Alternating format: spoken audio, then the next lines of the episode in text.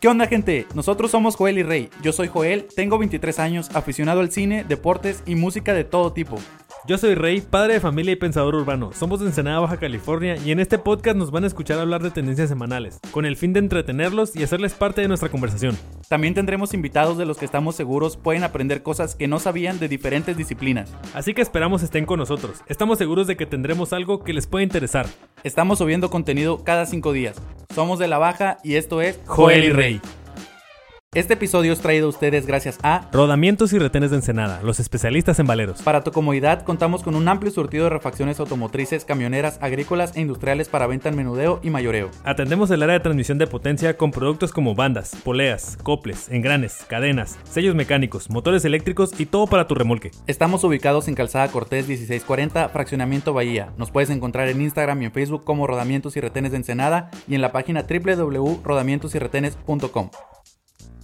¿Qué onda gente? Bienvenidos de vuelta a Joel y Rey. Este es el octavo episodio ya que están con nosotros. Muchas gracias una vez más. Como les habíamos dicho el episodio pasado y en las publicaciones de Instagram ahí que vieron en la semana, íbamos a tener un invitado de caché y pues está aquí con nosotros. Ahorita se los vamos a presentar. ¿Qué onda Rey? ¿Cómo estás, güey? Pues aquí andamos con el invitado muy especial que ya estamos ahí desesperados por presentar y por conocer toda su trayectoria. Un invitado que ni rasguños trae, es lo que estamos diciendo ahorita que llegó. Acaba de pelear el sábado, y pues para toda la afición aquí en Ensenada ya lo conocen muy bien, ya tiene ya este, que son casi 10 años de, trayectoria y está aquí con nosotros Carlos El Chema Ocampo. ¿Qué onda, güey? ¿Qué onda, qué onda? No, pues muy agradecido de estar aquí, gracias por la invitación. No, pues de nada, gracias a ti de verdad por el tiempo, significa mucho para nosotros. Yo sé que, que bueno, ahorita ya estás descansando un poco de la pelea, ¿no? Que tuviste el sábado. Sí, sí, ya estoy con menos presión, ya estoy un poquito más relajado, pero igual seguimos entrenando. ¿Qué dice los golpes del matute? Ni lo sentí, la verdad. Oye, este, una, algo con lo que queremos empezar, como te decíamos, pues no somos comentaristas deportivos ni pretendemos serlo tampoco, pero algo que nos, que queremos que nos caracterice a nosotros aquí en Joel y Rey es que traigamos gente nacida en Ensenada o nacida en Baja California y que la esté pegando duro y que es mejor pegada pues que un boxeador, ¿no? Como tú. Y pues queremos empezar con tus orígenes, con tus orígenes aquí en Ensenada, de, de qué colonia eres, dónde empezaste a entrenar, qué hecho, cuéntanos ahí un poquito. Pues yo soy de aquí de Ensenada y fíjate que qué coincidencias, nací unas súper cerquitas de aquí eh, en la invasión, no sé si la conozcan, la bronce, la invasión bronce, ahí sí, pues aquí arribita, ¿no? Sí, súper cerquitas de aquí. Eh, de ahí me mudé a, la colonia Misiones de la Presa y ahí crecí desde los cinco años, pero yo nací aquí cerquitas, muy cerquitas de aquí donde del estudio. Vivías a tres cuadras de mí. Sí, casi, casi. No, pues, este, ok, entonces, como quien dice, fuimos casi vecinos aquí de colonias, ¿no? Y nada más para que, para que se dé una idea a la gente que nos está escuchando, cómo puede haber personas que echándole ganas, que trabajando duro, pues alcanzan el éxito o están en el camino al éxito a uno de los sueños que, tienes, que sabemos nosotros que es pues, ser campeón mundial, ¿no? Sí, sí, así es, echándole ganas y con dedicación todo se puede. Yo tengo un sueño y es llegar a ser campeón del mundo. Eh, ¿Iniciaste en el box a qué edad más o menos? Yo inicié eh, en el box a los 5 o 6 años aproximadamente. Ya tengo casi 20 años en el boxeo. Pero en el box profesional ya tienes como unos 10 años, ¿no? Eh, tengo aproximadamente 8 años, ya voy casi para 9 años en el boxeo de paga. ¿Desde 2012? Sí, en el 2012 inició mi, mi trayectoria como profesional. Y aquí estamos todavía echándole chingazos. ¿Cómo fue tu, tu, por así decirlo, fichaje al box? ¿Qué dijeron? O sea, vamos a meterlo no a clases de guitarra, no a, no a clases de baile, no a clases de canto, a box. ¿Qué show? Eh, pues vengo de una familia de boxeadores, mis tíos fueron boxeadores, mis hermanos fueron boxeadores, soy el menor de, de cuatro hermanos y todos boxeadores, me aprendí a defender o, o me sometí al castigo.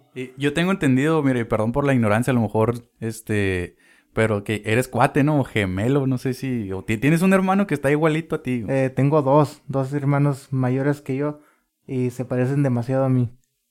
De hecho, cuando hace muchos años me acuerdo yo, eh, porque pues así es como uno conoce a la gente mm, y no nada más local, o sea, al, menos los que nos gusta el deporte, ya ves que pues estás viendo Box Azteca y todo ese show, que de repente ves, ah, mira, este vato es de aquí en Ensenada. Y también miramos pelear a tu hermano. y pues, o abajo del ring también cuando están juntos en alguna foto o algo así, es como que yo pensaba que eran gemelos, no sabía que era mayor que tú, yo pensaba que, que eran gemelos como tal. No, sí, nos llevamos dos años de diferencia y con el otro me llevo tres años. Eh, pues bastante diferencia, pero sí nos parecemos demasiado. Estamos hechos con el mismo molde. En el box amateur, ¿te tocó pelear aquí en, el, en lo que es en el Antonio Palacios y el Oscar Tigre en, en, amateur? Me tocó pelear en, sí, así es, eh, en, eh, pues en toda Baja California, la verdad lo recorrí en Estados Unidos, fui dos veces a Cuba y peleé en Olimpiadas Nacionales también. eso estábamos platicando ayer que eres medallista de Olimpiadas Nacionales, ¿no? Medalla, medalla de plata tuviste. Sí, así es. No alcancé, el, no alcancé a rozar el, no alcancé a ganar el oro, pero, pero quise debutar, quise probar suerte en el profesional y en, el profesional si quiero mi título. No me voy a quedar contento hasta que tenga el título. Esa es la actitud. Esa es la actitud, de hecho. Este, el título. Ah, yo tenía una pregunta, fíjate, o una duda más que nada, de cómo funcionan ahorita que dijo Rey de tus inicios en el, en el, en el box y eso, ¿cómo, ¿cómo pasas del amateur a lo profesional? O sea, vas a un gimnasio, empiezas a entrenar y luego, ¿cómo está el rollo ahí? ¿Cómo empiezas, cómo haces el brinco a tu primera pelea profesional? Pues primero tienes que... Tienes que ser bueno en el amateur y tienes que demostrar que tienes capacidad para debutar. Si no, pues no, no la haces porque no, no es sencillo subirte al ring en el boxeo profesional porque cambian los guantes, peleas más, más tiempo y peleas sin careta. En el profesional peleas dos minutos, en el amateur, en, el, en el, en el amateur peleas, peleas dos minutos, en el profesional son tres, en el amateur peleas tres rounds y en el profesional son cuatro hasta diez. Pues de hecho esa pelea que, bueno, que yo recuerdo mucho y que seguro muchos, no nomás ensenadenses mexicanos recordamos bastante, es una pelea de 10 rounds contra Jorge el Maromerito Páez, ¿no?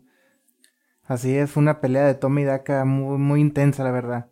Gracias a Dios tenía una muy buena preparación y supimos, pudimos sacar la victoria. ¿Cómo fue tu previa a esa pelea de, tus, tus sensaciones de la pelea? De decir, ¿sabes qué? Me voy a medir con alguien que de cierto nombre. Eh, ¿Cómo te sentiste?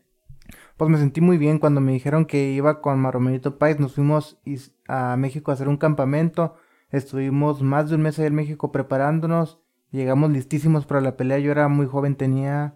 Acababa de cumplir 18 años, si mal no recuerdo. Y va a la pelea, dije, vamos, vamos a tomar la, oportunidad. Y con una muy buena preparación. Y, llegamos y, ganamos. Casi, creo que nueve o casi diez años de diferencia te llevaba al marumerito, ¿no? En ese entonces. Sí, pero pues la, la, la edad no es lo importante. Lo importante es cómo llegas preparado y y la mentalidad que tienes. Él, él te retó a ti, él, o sea, ¿cómo, se pacta una pelea y o sea, cómo está el show ahí? Eh, pues la empresa dijo, ¿estás listo? ¿Quieres pelear con él? Y yo acepté. La empresa dice, este este rival, ¿qué onda? Y, pues va a la pelea. ¿Tomas el riesgo o no lo tomas? Ok, ahorita que dices la empresa. Es a lo que yo iba más o menos ahorita que empezamos a hablar de este tema, ¿no? De estas peleando en un gimnasio, ¿no? Llegas tú como, pues, de morrito a, los, a un gimnasio, empiezas a entrenar y de ahí, ¿cómo es la primera pelea? O sea, ¿el, gimnasio tiene una, conecta con alguna promotora o algo así? ¿O cómo, cómo es el sistema de competencia? Eh, ¿Pelea amateur o pelea profesional? La, del el brinco de pelea amateur a, profesional. Tu primer pelea profesional. Eh, pues llega una promotora, eh, tú llegas preparado y te avisan, ¿sabes qué? Ocupamos un peleador con cierto, cierto peso, eh, en peso pluma, por decir. Y, y tú eres de ese peso y si, quieres debutar, va a la pelea. Tienes que ver, el, eh, tiene que ser pareja la pelea, pues no puedes pelear, no puedes tener tu, hacer tu debut con un, uno que lleva 30 peleas y tú has ganado, pues hay una diferencia descomunal. Tiene que ser más o menos pareja. Un debutante con uno que lleva una o dos peleas. Cuando fuiste a Estados Unidos, eh, tu viaje a Estados Unidos, ¿qué significa la FIB? Ahí sí desconocemos totalmente el tema. Es Federación Internacional de Boxeo, es el título de la FIB. traíamos una duda, o sea, yo, si teníamos noción o no, pero por ejemplo, sé que está la CMB, la FIB. Eh, ¿Eso qué, qué determina dónde peleas, con quién? Eh, no, son los, son los cuatro organismos que rigen el boxeo. Así como en el fútbol está la FIFA o en el, en el básquetbol está la NBA o en otros deportes, es, es lo que rige, es lo que son, son los títulos, pues lo que domina, pues. ¿Y, y cuáles son? ¿Cuáles son esos, esas cuatro organizaciones? El CMB, OMB, AMB y la FIB. Y todos esos, todas esas organizaciones tienen eh, sus categorías iguales, los pesos pluma, super welter, welter. Sí, todos es la misma categoría, nomás que es diferente el título. ¿Cómo, cómo se llega a un título mundial? Eh, pues primero tienes que hacer pelea, tienes que hacer récord y tienes, tienes que clasificarte entre los primeros de México y después en los primeros a nivel mundial y de ahí llegas la oportunidad sola. Digamos, ahorita hay un campeón mundial, ¿no? De la CMB y en tu peso si tú tienes, tú lo puedes retar con el récord que tienes. Eh, se tiene que hacer una eliminatoria con otro que clasificado. se hace la eliminatoria y el que gane va con el, con el campeón mundial. ¿Y cuál es el campeón que quieres tú ahorita? Un argentino, tengo entendido, ¿no? Un Brian, ¿qué? Castaños, el que sea. Yo estoy listo para pelear con cualquier campeón, la verdad. Me siento muy motivado y, y estoy, me siento listo y preparado para, para enfrentar a cualquiera de ellos. Pero yo estoy mejor posicionado en la OMB, que es el título que tiene Brian Castaños y pues ya estoy ahí, me gustaría enfrentar. ¿En qué posición estás? ¿Cómo funciona ese ranking? ¿Cómo logras esos puntos? Eh, cómo, como dices, clasificarse entre los primeros de México. ¿Cómo llegas a eso? ¿Te, ¿Una pelea te da ciertos puntos o cómo está el show ahí? Sí, vas peleando con gente de más puntaje que tú y te enfrentas a lo mejor. A lo mejor te vas enfrentando a lo mejor de México, como en su momento me enfrenté a Maromerito Pais, que era lo mejor en mi categoría, y le gané y, gané puntos. También me enfrenté al campeón azteca y le gané y me tuve más puntaje el campeón azteca fue como algo aparte, ¿no? Aparte de las organizaciones de, boxeo. Sí, es, es para sacar el campeón de México, pues, o sea, un campeonato a nivel nacional. Organizado por una televisora más que nada, ¿no? No fue tanto por, por, como por sistema de competencia de boxeo profesional. Bueno, sí es profesional, obviamente, pero fue más organizado aparte, tengo entendido, ¿no? Eh, no, pues eso también, también te hace ciertos puntos y es a nivel nacional para poder disputar un título mundial porque peleas con lo mejor de México lo mejor de un país y en México es potencia en boxeo. Sí, hasta, hasta los, las caricaturas japonesas lo dicen, de que los mexicanos son lo más top para pelear en el box. Eh, yo tenía la, duda, cuando vi tu pelea en Estados Unidos por, por el título, yo no alcancé a percibir por ninguno de los ángulos cómo fue el, el, golpe. Para mí, para mí en, en, mi opinión, fue un golpe de suerte. La pelea contra el Errol Spencer, ¿no? Así es, pues un descuido, la verdad fue un, fue un descuido mío. Y faltando, ¿qué será? Tres segundos para acabar el round.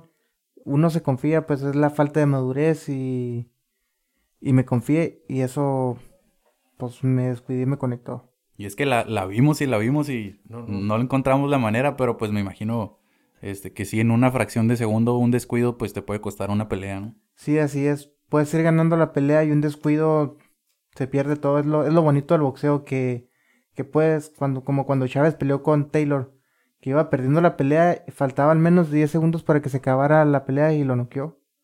O cuando Márquez le, le rajó a Pacquiao también en los últimos 7 segundos, un golpecito y parecía que se había ido. Último segundo, faltando un segundo para que se acabara. También tenemos la más reciente, Oscar Valdés con, con el Acran Berchet.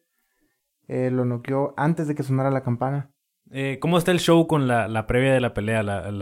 el careo, los encontronazos o... Es... Eh, se calientan las cosas. Sí, claro, se calientan las cosas porque en las conferencias de prensa, porque el rival dice, tú dices, y se van calentando las cosas. No, que yo te voy a noquear, no, yo te voy a noquear a ti, y así, y se, se, se, se, crea, se crea cierta rivalidad. No, ya fuera de, de, de ese tipo, bueno, de esa pregunta, ¿no?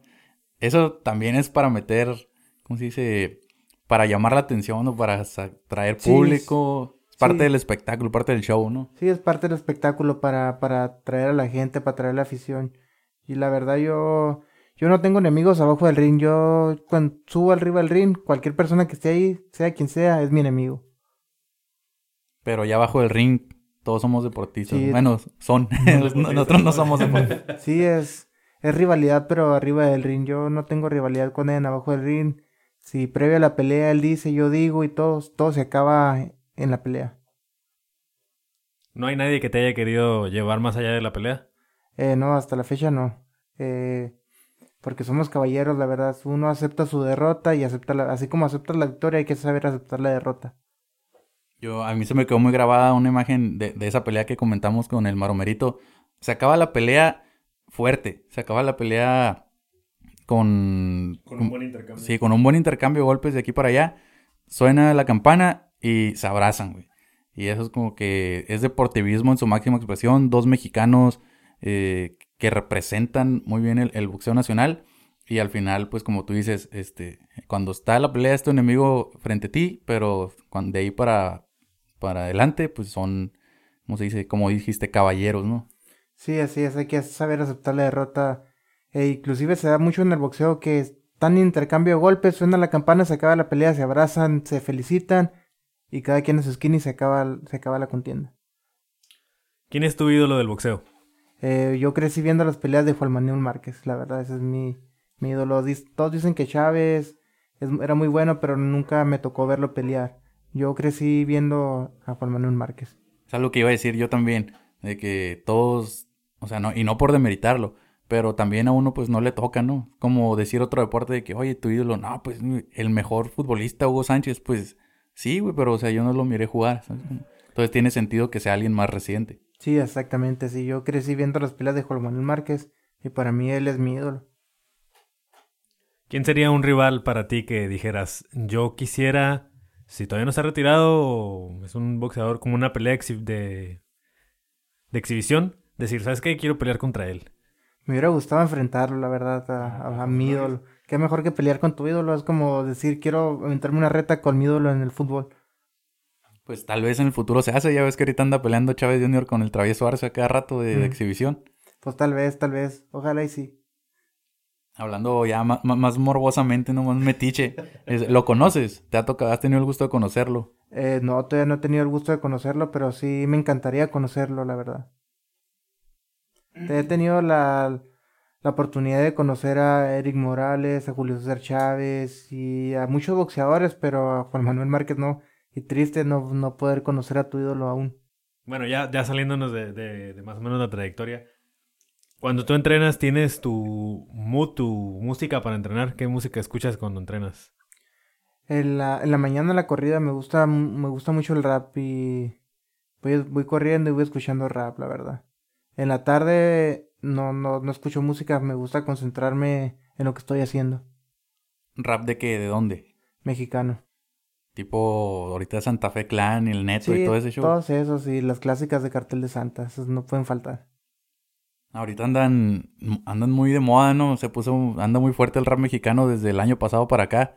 Y siento que inspira, ¿no? Siento que da como un feeling de, de, como tú dices, si lo usas para entrenar, para correr, pues es porque te traen, traen buenos ritmos, traen buen, buen, ¿cómo se dice? Buen punch.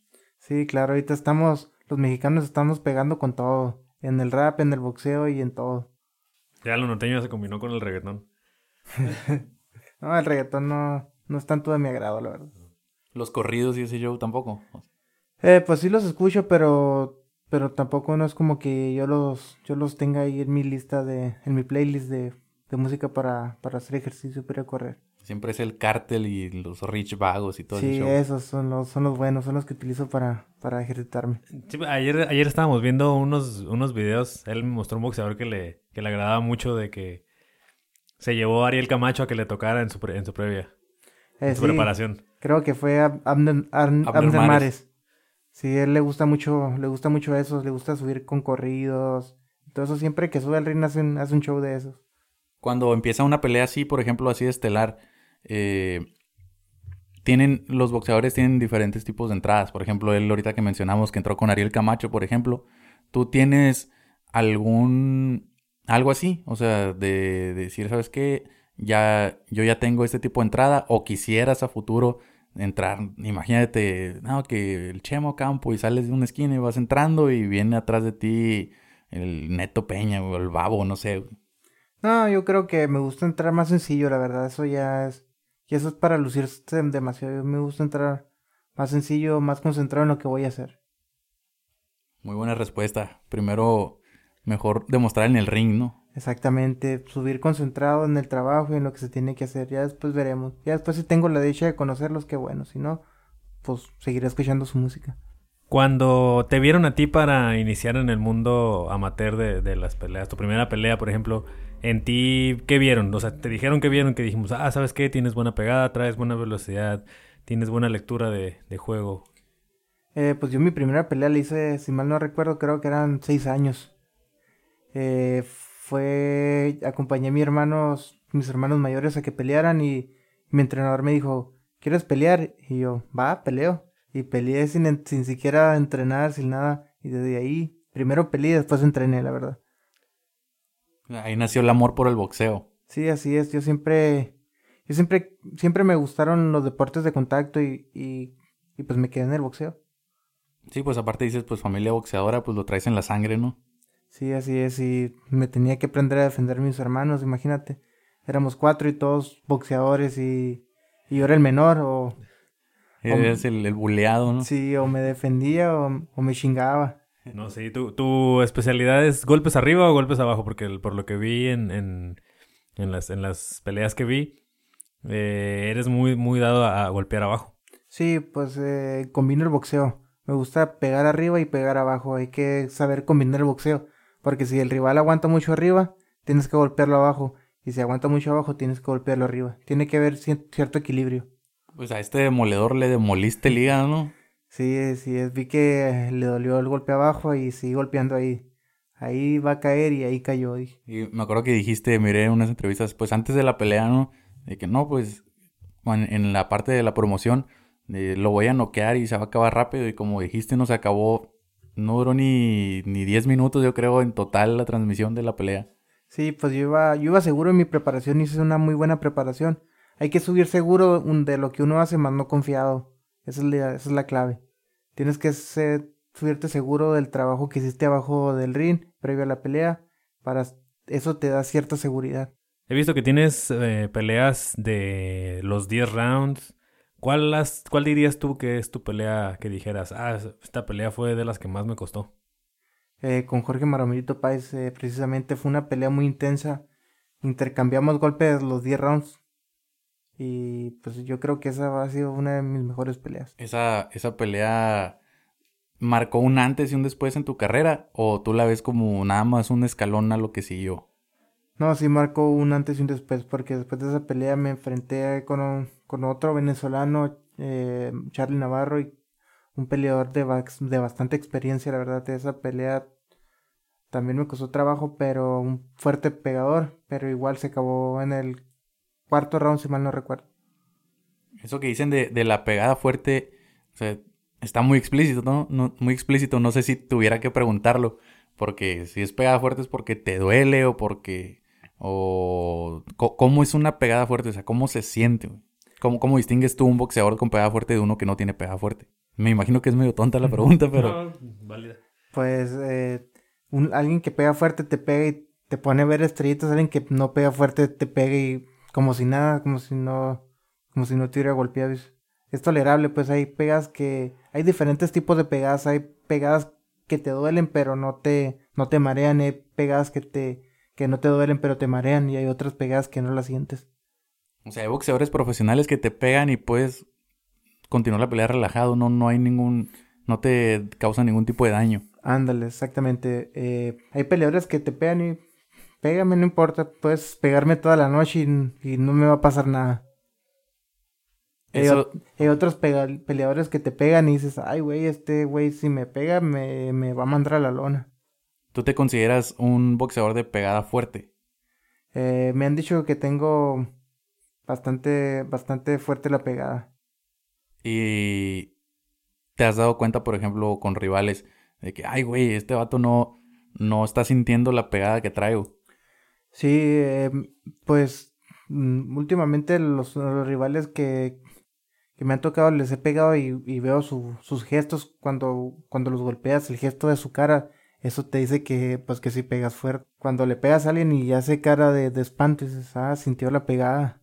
Bueno, ya moviéndole poquito el tema de, del box, cuéntanos más de ti. O sea, de, ya hablamos poquito de, pues, a qué escuelas fuiste y eso. Este, ¿qué es lo que haces? Ahorita me platicabas. En la mañana, pues, pones música, ¿no? Y en la tarde te concentras en lo que estás haciendo. ¿Qué es lo que haces en las tardes? Por ejemplo, peleaste el sábado. ¿Qué es lo que estás haciendo ahorita? ¿Qué viene, qué viene entre desde que peleaste hasta tu próxima pelea? Pues ir preparándonos para, para estar listos en cuanto nos digan la fecha de la próxima pelea.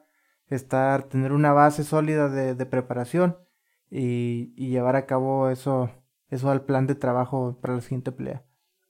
O sea, llevas un entrenamiento regular y cuando te avisan la pelea empieza la intensidad de la, del entrenamiento. Así es, y si te avisan el rival, puedes observarlo y ver y ver por dónde le vas a llegar y creas un plan de trabajo. O sea que puede que no te avisen quién va a ser el rival hasta que, ya casi es la pelea.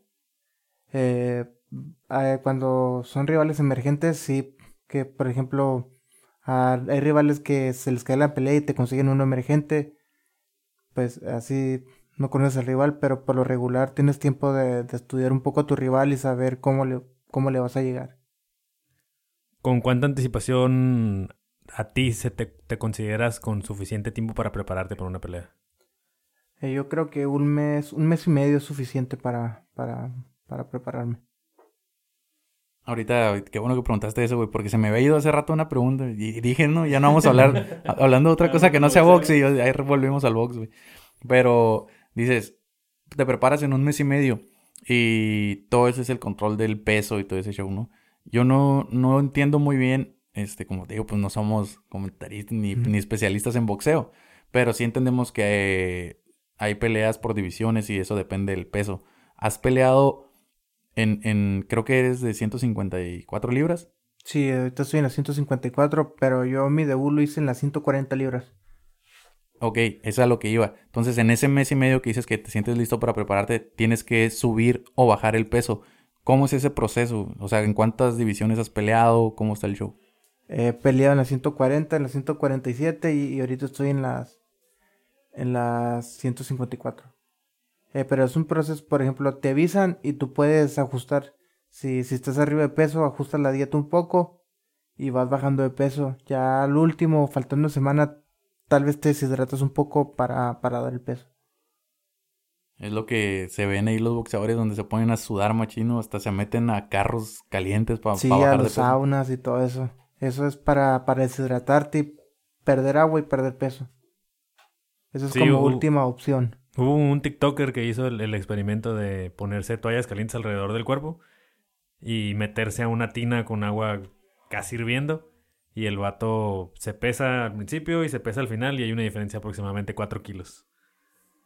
Sí, esa es la, la deshidratación. Eso lo hacen muchos, muchos peleadores, eso lo hacen más creo que en la MMA que se deshidratan hasta 15, 10 libras antes, antes de una pelea. Y a, lo que te preguntaba ahorita, entonces, ¿cómo, ¿cuántas divisiones hay entonces de pesos en el boxeo? Me, yo tengo una idea porque escucho, no, no sé, pero estoy viendo una pelea, ah, ok, el, mosca, el super mosca, el welter, el super welter, el no sé qué, y, no los entiendo, nomás sé que, que pues sí dan el peso y, se me hace, ¿cómo se dice? Muy profesional dar, dar el peso establecido. Pero ¿cómo, cómo se llaman esas, esas divisiones y cuál es el peso de cada una?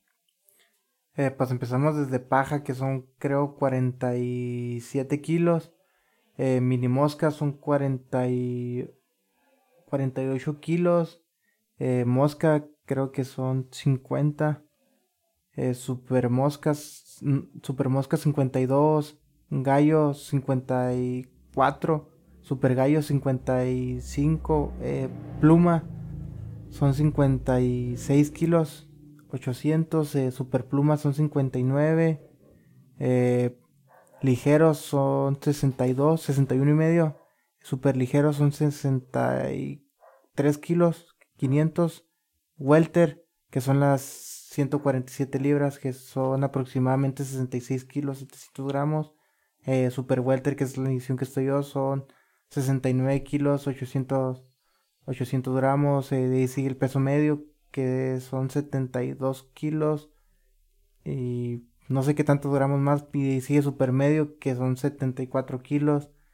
De ahí sigue eh, semicompleto que son creo que 80 y de ahí sigue crucero y de ahí sigue super que es peso completo y super completo son eh, la verdad es un poco complejo eh, saberte todas las divisiones pero saberte los pesos pero sí me sé todas las divisiones o sea, va desde el peso paja hasta el peso súper completo. Sí, va desde los 47 kilos hasta más de hasta más de 91 kilos.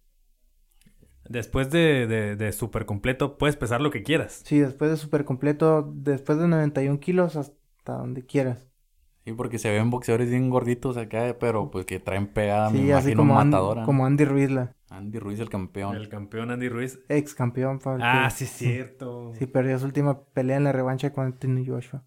Que andaba. Se veía bien, bien tonificado el vato en los últimos entrenamientos, ¿no? Sí, se veía la diferencia de, de cuerpo de, de Joshua a Andy Ruiz. Y aún así en la primera pelea Andy Ruiz lo noqueó. O sea, tener un cuerpo marcado no, no es garantía de que vas a ganar la pelea. El... ¿Nunca te interesaste por las artes marciales mixtas? Eh, no, no, no, no es lo mío. Pues como dices, familia de boxeo, ¿no? Sí, me gusta más intercambiar golpes, la verdad. Me desespera mucho cuando me abrazan. Y creo que no, no me llevaría bien con eso. Esas son, son, ¿qué, qué es lo que pasa ahí? O sea, yo me acuerdo también de ver muchas peleas que se, están intercambiando golpes y de repente uno abraza al otro es para protegerse, es por desesperado, es con, ¿por qué pasa ese tipo de cosas? ¿Es una actitud antideportiva? Eh, no, es cuando lo pone el mal el rival y no quiere irse a la lona, abraza para anclarse, para no irse o cuando lo conectan bien, para recuperarse, es más que nada para, para recuperarse del golpe. Eh, ¿Te han dado cabezazos accidentales por ese tipo de actitudes? Sí, Sí, me... un ligero corte. Creo que fue que aquí, este golpe que tengo en la ceja no, no es de una pelea. Yo no, tengo todavía marcas marcas en mi piel de, de peleas. Esta me la, me la hizo mi hermano. Me, me, dio con una reja en la cara. Todos me dicen, no, ¿y esa cicatriz te la hiciste boxeando? No, me la, mi hermano me pegó con una reja en la cara. Pues prácticamente fue boxeando, pues boxeador también, ¿no? pues sí, pero estábamos, estábamos chiquitos, estábamos peleando y yo corrí tras de él y ¡pum! me aventó la reja en la cara. Oye, ahorita que te preguntaba entonces de, de, lo que hay, el espacio o las actividades que hay entre pelea y pelea que tienes, ¿qué, qué es lo que estás esperando ahorita? ¿Cuánto, ¿Cuánto crees que vaya a pasar de aquí a tu próxima pelea? ¿Ya sabes que va a haber algo? ¿O qué, qué es la actualidad ahorita del Chemo Campo? Eh, yo creo que va a pasar un mes y medio o dos y ya voy a estar de regreso en el ring. Yo quiero estar activo. Estar activo para, para tener más fogueo y llegar con más fuerza a la pelea de título mundial. Vas por la tercera pelea este año, ¿no? Así es. Ahorita tú, tú tenías una pregunta que me dijiste, ah, güey, el año pasado, ¿cómo le fue? Por lo de la pandemia. Ah, sí, cierto. O sea, ¿cómo te trató la pandemia con lo de las peleas? Eh, pues el año pasado solamente tuve una pelea. Y fue en la Ciudad de México, en la altura. O sea, no eh, se escaseó el box. Sí, escaseó bastante el boxeo. Creo que muchos boxeadores también estuvieron inactivos por, por ese tema. Es que a final de cuentas también, pues lo que hace que todo ese tipo de eventos funcionen, pues es el ingreso de, de del boletaje, de la gente que va, ¿no? Y la última pelea que, que tuviste fue en un espacio cerrado, ¿no? Tengo entendido, con, también con muy poca gente. Sí, solamente eh, árbitros, refris y, y, todo el personal de, de, apoyo. ¿Cuántas personas normalmente hay en tu, en tu esquina? Eh, mi papá, mi entrenador y, y con eso, nomás, no ocupo más. Con eso, nada más uno que sube el banco y, el, y del agua y el otro, mi entrenador que me da las indicaciones. Hace mucho tiempo a los boxeadores no los dejaban tomar agua. ¿Tú tomas agua en, entre, ring, entre rounds? Eh, no, no, solamente me enjuago la boca. Porque sí, sí que hay un poquito de peso tomar el, agua. Primero recuperar, agarrar aire y después enjuagarte la boca. Eso, eso de la esquina, por ejemplo, ¿cómo funcionan las indicaciones? O sea, está, empieza la pelea y ya tu, tu esquina ya analizó tu, tu primer round, ¿no? Vas, te sientas al banquillo y qué es lo que te dicen, qué es lo que se analiza, tú cómo lo tomas, cómo lo ejecutas para el siguiente round. Eh, te dice lo que estás haciendo bien, lo que estás haciendo mal y qué golpes, qué golpes se prestan para conectar al rival. O sea, él es el que analiza, eh, tiene muy descubierta la guardia. Ándale, es como, Es como el director técnico en el fútbol. Es- tiene descubierta la guardia, estás haciendo esto bien, estás haciendo esto mal. Enfócate más en hacer esto. Y ya empieza el round y tú vas con esa mentalidad, con eso en la mente. ¿no? Ajá, tú vas ajustando ahí conforme vas viendo. Te fijas más en eso, pues en los detalles. O sea que sí tiene muchísimo que ver un buen manejo de la esquina. Sí, claro, eso te ayuda bastante. Tener una buena esquina te, te ayuda muchísimo. También la, la parte de la motivación. Pues son otros ojos a final de cuentas, ¿no? A lo mejor tú estás viendo algo de frente, pero pues ellos están viendo lo demás desde una perspectiva ma- más abierta. Sí, tú puedes creer que estás haciendo algo bien y no es así, no lo estás haciendo bien, no lo estás ejecutando bien y tú dices, ¿por qué no me sale? Pues porque no lo estás ejecutando bien. Y tu entrenador es- te dice, ¿sabes qué? No lo estás haciendo bien, hazlo de esta manera y vas y lo haces de esa manera y te sale bien, dices, ah, sí es cierto, tenía razón. ¿Nunca has tenido discusiones con tu esquina? Eh, hasta ahorita no. Eh, pues él es el que está viendo la pelea afuera y, y él es el que sabe los errores que estás cometiendo. Y aparte, pues también dices que está tu papá ahí, ¿no? Es como algo muy, muy, este, muy tradicional ya ver en el boxeo mexicano. Bueno, ya no tanto, porque ya casi no pelea Chávez Jr. Y que Mm. tenía ahí su papá y todos los gritos que le dice y, y es algo que escucha prácticamente todo el país, ¿no? Pero pues a final de cuentas te lo está diciendo, para empezar, pues el, el gran campeón Julio César Chávez. Y en este caso, pues también, pues su papá, ¿no? Como tú dices, tienes allá a tu papá, si tu papá te dice una, algo, un consejo, lo tomas como quiera que sea, ¿no? Sí, claro, te lo está diciendo alguien que sabe del tema. No, no, no va a venir a decirte a alguien que no sabe, que no sabe nada del tema, a darte indicaciones, pues está, está cabrón, imagínate. No vamos a ir nosotros a la esquina, ¿no? A darte consejos. Exactamente, también tiene, tiene que ver mucho la esquina. En la parte motivacional y la parte de la estrategia. ¿Sabes qué? No estás ejecutando bien la estrategia, hazla de esta manera.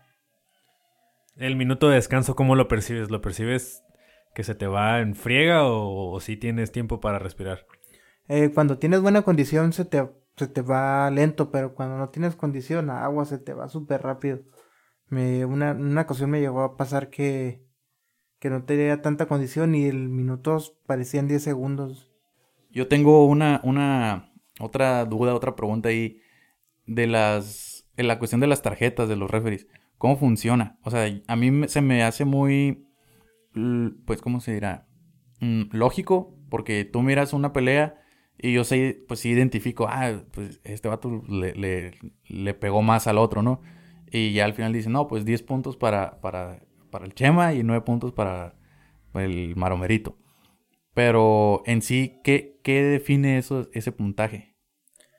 Eh, pues son los golpes que conectas y si tú ganaste el round, son 10 puntos para ti y 9 para el otro. Y si hay caída, eso te resta un punto, son 8 para ti y 10 para el otro. Y así sucesivamente. O sea, si tú no, si tú tuviste el round bien, son 10 puntos y ya. Ajá. Y ya el de la otra persona pueden ir bajando. Ah, sí, si tú ganaste bien el round, son 10 puntos para ti. Y nunca has sentido como que un referee no te da los puntos que tuviste. Aunque creo que casi no tienes tampoco muchas peleas por decisión unánime. Son como unas 10, 11 creo. Sí, sí, sí me, sí me llegó a pasar eso que eh, gané una pelea clara y un referee le dio la pelea al otro. Es la única pelea que, que, que me pasó eso porque todas las he ganado por decisión unánime. Y es la única pelea que gané por decisión dividida que un referee me dio la pelea a mí, un referee le dio la pelea a mi rival y el otro me la dio a mí. ¿Y cómo se dice? Entonces, ahorita no, no hay rival próximamente. O Mm. sea, sabes que vas a estar peleando a lo mejor arriba del reino unos dos meses, dos meses y medio, pero no tienes una idea de con quién. No, no tengo, no tengo idea todavía, pero igual nos estamos preparando para llegar con una base para, para no tener problemas para la siguiente pelea. ¿Te gustaría volver a pelear con Errol Spencer? Eh, si llego a ser campeón y él quiere subir a mi división, ¿por qué no? Es como una astilla que queda clavada y te la quieres quitar. sí, sí. Y que más que, que ya siendo campeón, ¿no? Como que a ver, ven y quítamelo y, y, y negarle el- el- el- la oportunidad. ¿no? Exactamente, así como que ahora yo soy el campeón. Ven y inten- intenta quitarme el título. ¿En cuánto tiempo te ves como campeón mundial, güey? Yo pienso que a finales de este año, a principios del otro, ando disputando el título si, si Dios quiere. Pues ojalá, ahí vamos a estar pendientes, yo creo que lo vas a lograr. Hemos estado siguiendo tu trayectoria y pues aquí más que nada en mi casa, pues hoy en, como en muchas familias mexicanas, pues el boxeo del sábado es, es de ley, ¿no? Y más viendo boxeadores ensenadenses, pues mucho más orgullo se siente y ver que son buenos y que llevan un buen récord como tú lo llevas, pues 19 knockouts de 30 peleas, pues es, es un muy, muy buenos números. Sí, ya, ya se hizo costumbre, a- creo que a todos se nos hizo costumbre ver el boxeo los sábados, aunque, aunque no pelee un- a una persona importante, ah, prende la tele, vamos a ver el boxeo. Aunque ni sepamos de boxeo, como te digo, yo no sé nada y ahí estoy de todos modos picado porque pues todo el ambiente, porque la verdad sea muy buen espectáculo en, en, en TV Azteca y en, en, en general son muy buenos deportistas, muy profesionales y el caso que tenemos aquí contigo, este pues es el que es un caso presente, ¿no? Sí, así es, yo, yo soy un profesional en lo que hago, me gusta, si voy a hacer algo, lo hago bien, si no, no tiene caso que lo haga, la verdad. En, en los rounds, por ejemplo, en el... En los últimos rounds, ya cuando la, pelea está caliente, ya se leyeron los dos, hay intercambio de golpes. Los últimos 10 segundos, donde suenan unas, no sé cómo se llaman, como tres aplausos que te anuncian que faltan 10 segundos para que se acabe el round. ¿Cuál es la indicación ahí? Eh, pues tratar de ganar el round, si, si la pelea, si el round está muy parejo, tratar de conectar lo mayor posible esos 10 segundos para que ganes el round. Eso te garantiza que ganes el round, eso es, eso puede hacerte ganar un round o perder un round. Y el round pues la pelea, ¿no? También aparte. Sí, claro, imagínate, la pelea está muy cerrada y en los últimos 10 segundos eh, tu rival ajusta y te conecta dos o tres golpes mejor y ya el round se va para él.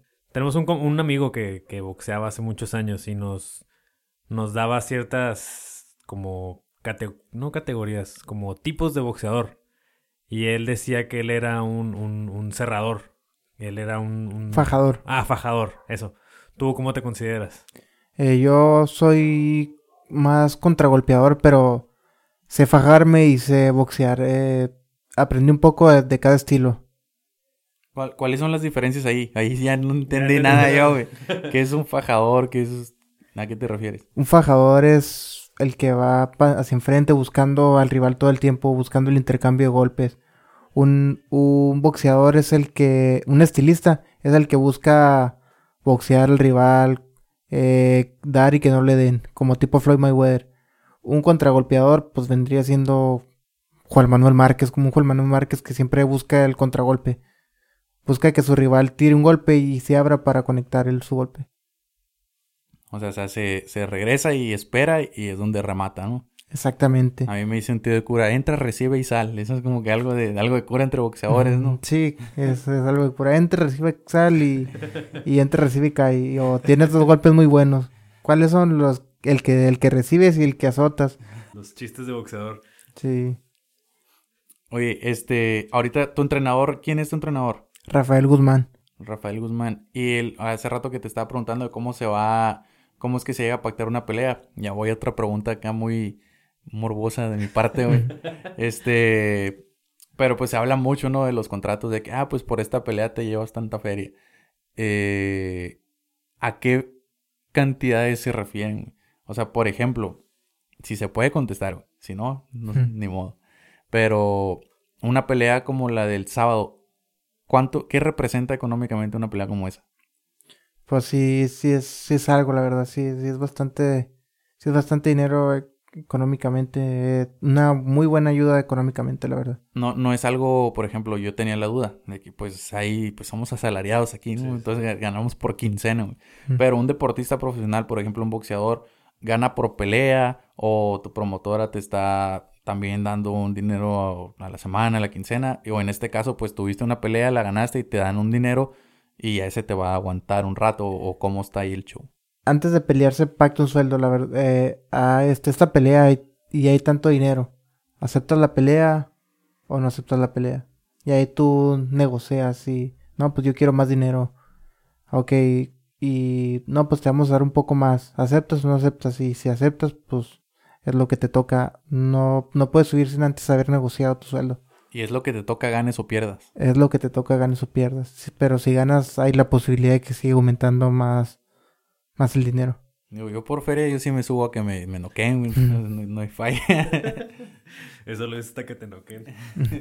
No, sí, hay varios así de que, que nomás van por el dinero. ¿no? Y se ve, se ve ahí como, como decía una pelea muy famosa de Chávez Jr., digo, de Chávez, que un rival de él le dijo que le ganaba puros taxistas de Tijuana y que de repente se subió al ring y sobres, toma tu taxista de Tijuana, lo noqueó, ¿no? Sí, creo que fue a Hogan eh, en el Estadio Azteca. Le dijo, ten it easy, take it easy". Dijo, a este, a este lo voy a... A este lo, a este lo voy a matar. Sí, lo voy a, lo voy a Lo destrozar. A este no le voy a tener piedad, dijo. Sí, sí recuerdo esa pelea, la, la recuerdo haber visto hace, hace poco tiempo. Bueno, ya dejando, ahora sí, Ahora, ahora, sí, ahora ya sí por dejando- tercera vez dejando de lado el box, este, ¿qué, qué hobbies tienes aparte del box? O sea, ¿estás todo el día concentrado o si haces otra, otro tipo de actividad, te pones a jugar videojuegos o, o me- ya nos dijiste que no te pones a escuchar música por las tardes? ¿Qué es lo que haces fuera de tu actividad profesional? Eh, me pongo a jugar videojuegos en mi casa o salgo a pasear mis perros, a distraer la mente, despejarla un poco. ¿Qué, qué videojuegos te gustan? ¿Qué juegas? Eh, pues igual No de... ser de box, un videojuego de box. Eh, no, son juegos de, pues, GTA y ese tipo de juegos de, de violencia. Sí, nomás para, para pasar el rato, ¿no? Sí, para distraerme un rato. O ver también anime, me gusta mucho ver, ver los animes. ¿Qué animes miras?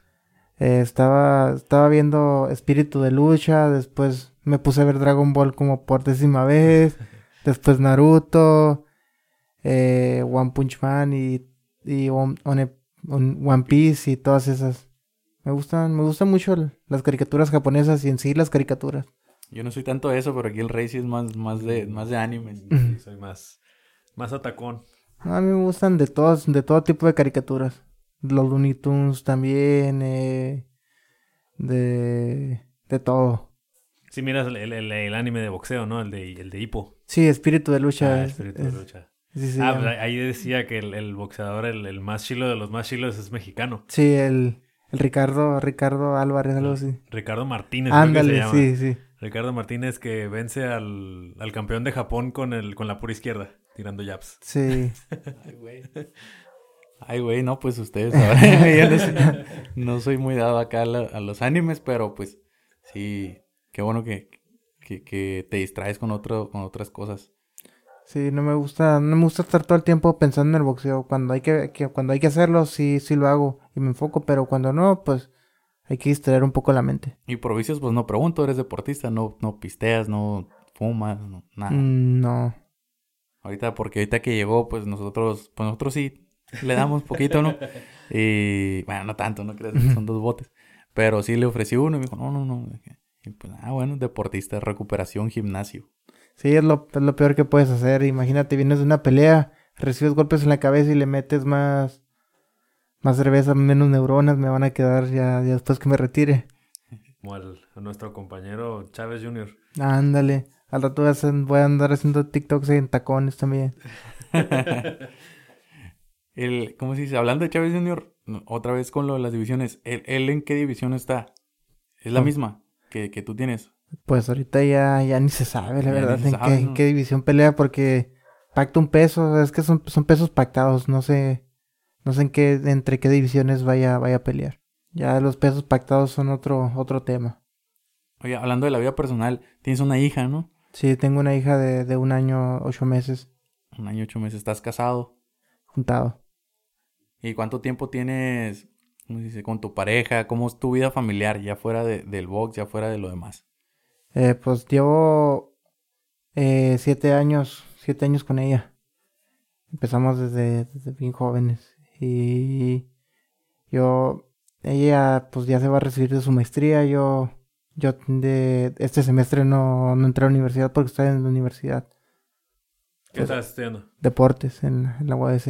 O sea, ahorita estás, estás dado de baja temporal. de Sí, estoy deportes. porque quise dedicarme de, de lleno, pues de lleno al boxeo porque, porque sí, el tiempo, el tiempo en, en este deporte no perdona y, y la escuela como quiera puedo volver cualquier, cualquier rato, pero al boxeo una vez que lo dejas ya no puedes, ya no puedes volver, el tiempo pasa muy rápido. ¿En qué semestre te quedaste? ¿En qué semestre vas? En sexto. Ah, pues ya, Ya, como ya. que era un año y medio, ¿no? Y ya se acaba el... Sí, un año y medio ya. Pero pues ahorita estoy dándole a, primero, como dicen, primero lo que deja. Y, luego lo que qué. no, sí está bien. Es lo, es lo, es una buena mentalidad. O sea, tienes razón en lo que dices de que dejas un tiempo el box y se te va la carrera. O sea, me imagino que haber tenido una pelea el año pasado te mermó físicamente o cómo lo sientes.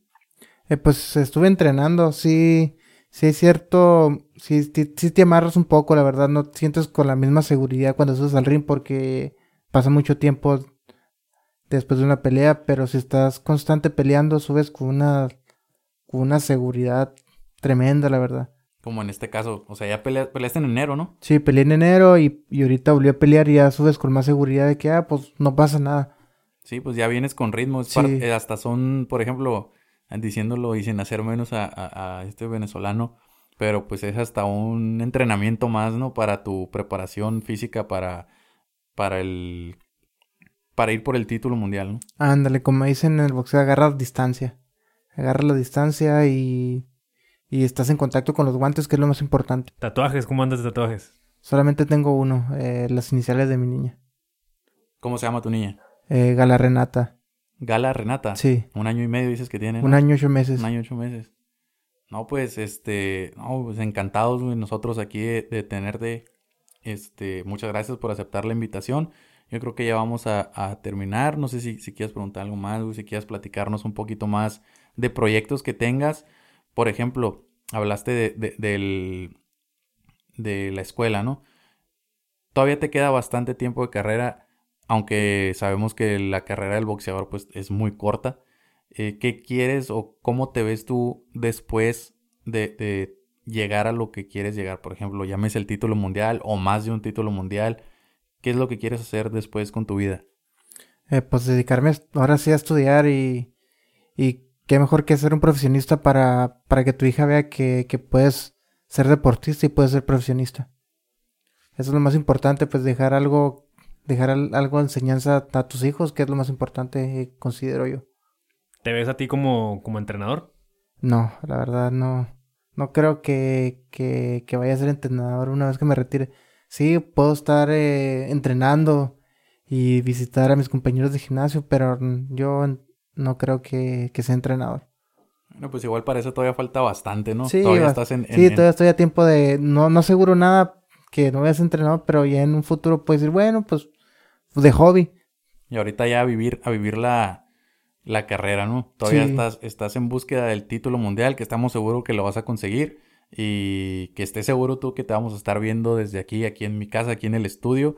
Y pues todos en Ensenada y todos en México, estoy seguro que vas a lograr ese título mundial. Y yo creo que más de uno. Tienes las cualidades y sobre todo la mentalidad y la preparación ni se diga. La mentalidad y la actitud tienen.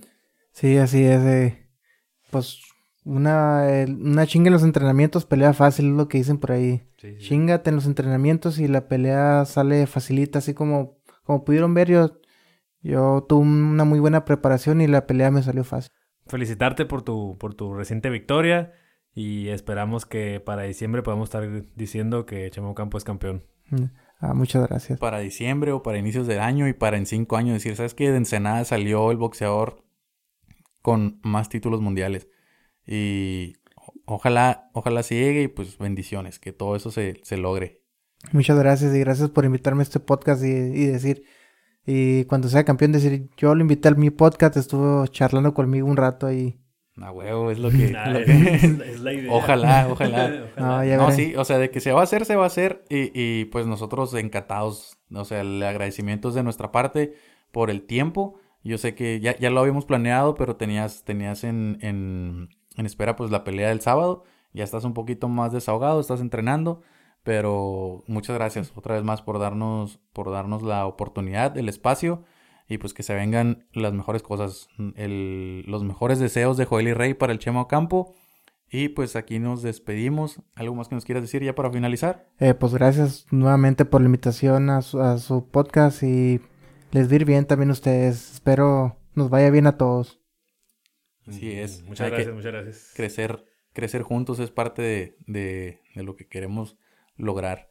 Y pues bueno, este, esto fue todo por este episodio. Muchas gracias por escucharnos. Esperemos que, que hayamos mejorado un poquito nuestra manera de, de, de conversar con invitados. Eh, recordándoles, este episodio fue traído a ustedes gracias a Rodamientos y Retenes de Ensenada. Rey, muchas gracias, güey. Muchas gracias a ti, Joel. Muchas gracias, Chema, por estar aquí con nosotros. Y gracias a nuestros patrocinadores por hacer posible que, que esto llegue a más personas. Nos vemos en el siguiente episodio. Chema, sale. Muchas gracias. No, gracias a ustedes.